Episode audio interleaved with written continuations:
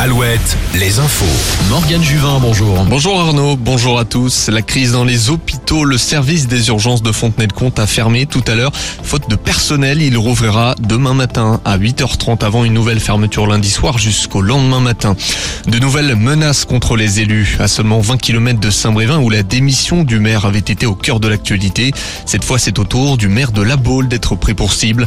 Lors du conseil municipal, hier, Franck Louvrier a affirmé avoir reçu des menaces au début du mois. Dans un courrier anonyme, des photos du corps de Samuel Paty et de l'attentat du Bataclan ont été reçues, accompagnées de ces mots. Ça pourrait être la Baule. Une enquête est ouverte. Une agression cette nuit contre les pompiers de Brest, appelés pour un feu de voiture. Les soldats du feu ont été accueillis par des jets de pierre. Leur véhicule a été dégradé, mais aucun pompier n'a été blessé. Le feu a finalement été éteint grâce à l'appui des forces de l'ordre.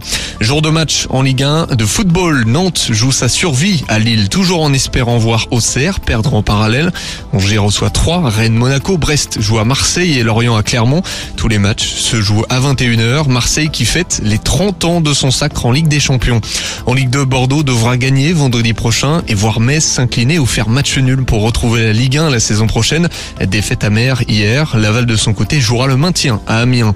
Lui jouera en Ligue 2 la saison prochaine. Concarneau l'a fait succès hier tout comme Châteauroux.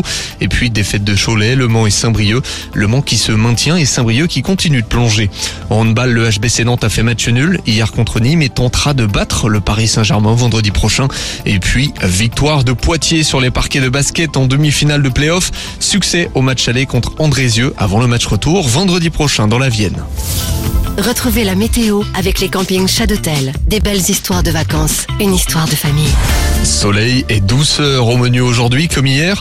Un peu plus de nuages, de nuages attendus cet après-midi en Touraine et en Nouvelle-Aquitaine, mais rien de très significatif.